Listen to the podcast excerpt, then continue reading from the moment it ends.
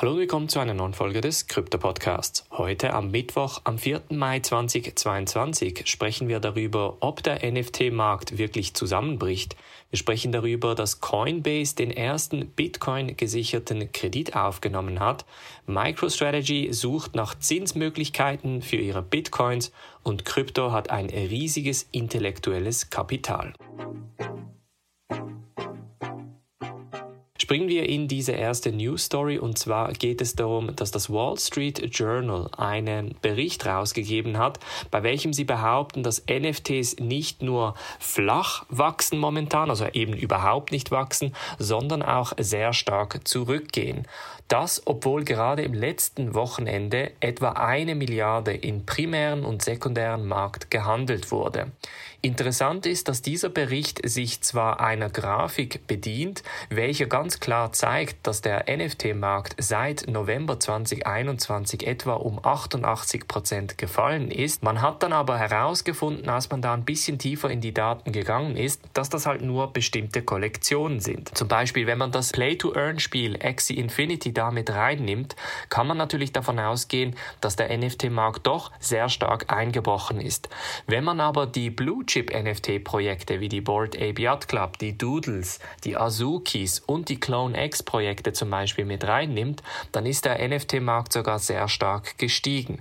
Das kann ich durchaus auch so ein bisschen aus der Mitgliedschaft berichten. Ich sag mal, zwischen Januar, Februar und bis heute, bis im Mai, gab es doch einige Leute, die sehr erfolgreich NFTs traden konnten, sei es, weil sie einen Moonbird verkaufen konnten oder jetzt beim Other Deed Sale mitgemacht haben und da entsprechend Geld generieren konnten. Von daher ist es wirklich so, dass vor allem die Blue Chip NFT Projekte sehr stark weiterhin am Steigen sind. Dort sind sogar Allzeithochs erreicht worden, aber wir sehen auch ganz klar, dass sich der NFT Markt da die Spreu vom Weizen trennt. Wenn auch du spannende NFT Projekte weiterhin verfolgen möchtest, solltest du das sehr gerne in der Mitgliedschaft machen, bluealpineresearch.com/mitgliedschaft, denn da diskutieren doch einige sehr NFT interessierte Über die nächsten Blue Chip NFT Projekte. Das nächste News Story sprechen wir über einen Bitcoin Kredit und zwar nicht nur irgendein Kredit, sondern den ersten Bitcoin gesicherten Kredit,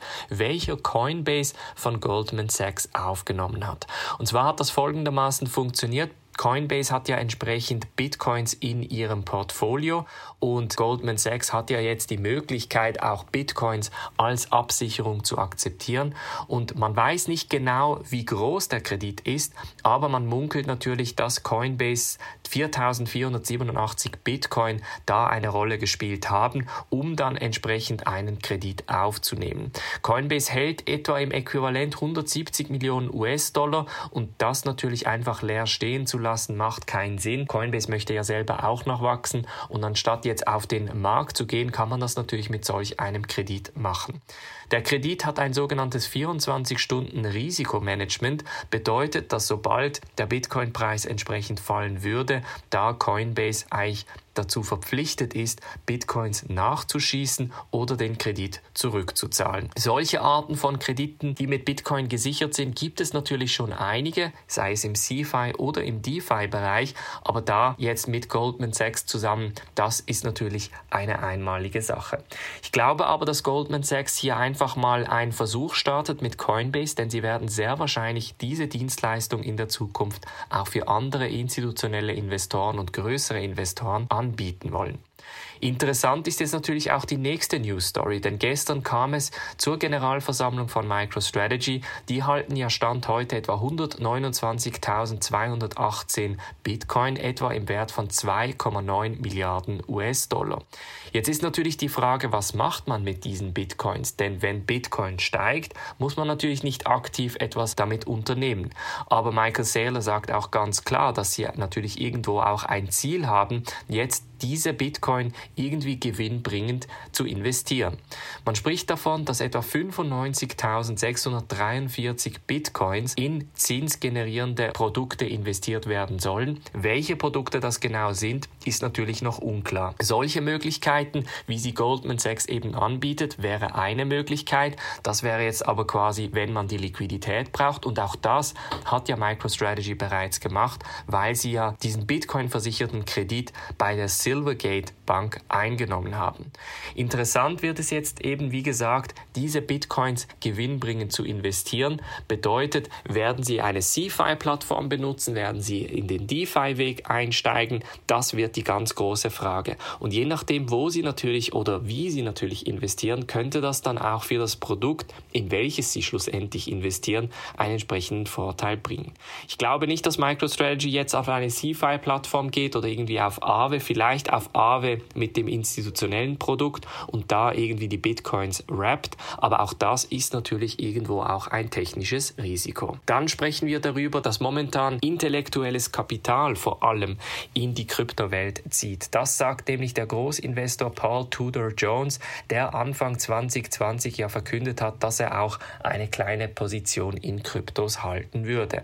Er sagt, dass momentan die klügsten Köpfe, die frisch vom College kommen, sich momentan dem Web 3 zuwenden und das wiederum würde bedeuten, dass diese entsprechenden Talente natürlich die Produkte von morgen aufbauen. Das wiederum macht ihn sehr bullisch, was Kryptos anbelangt.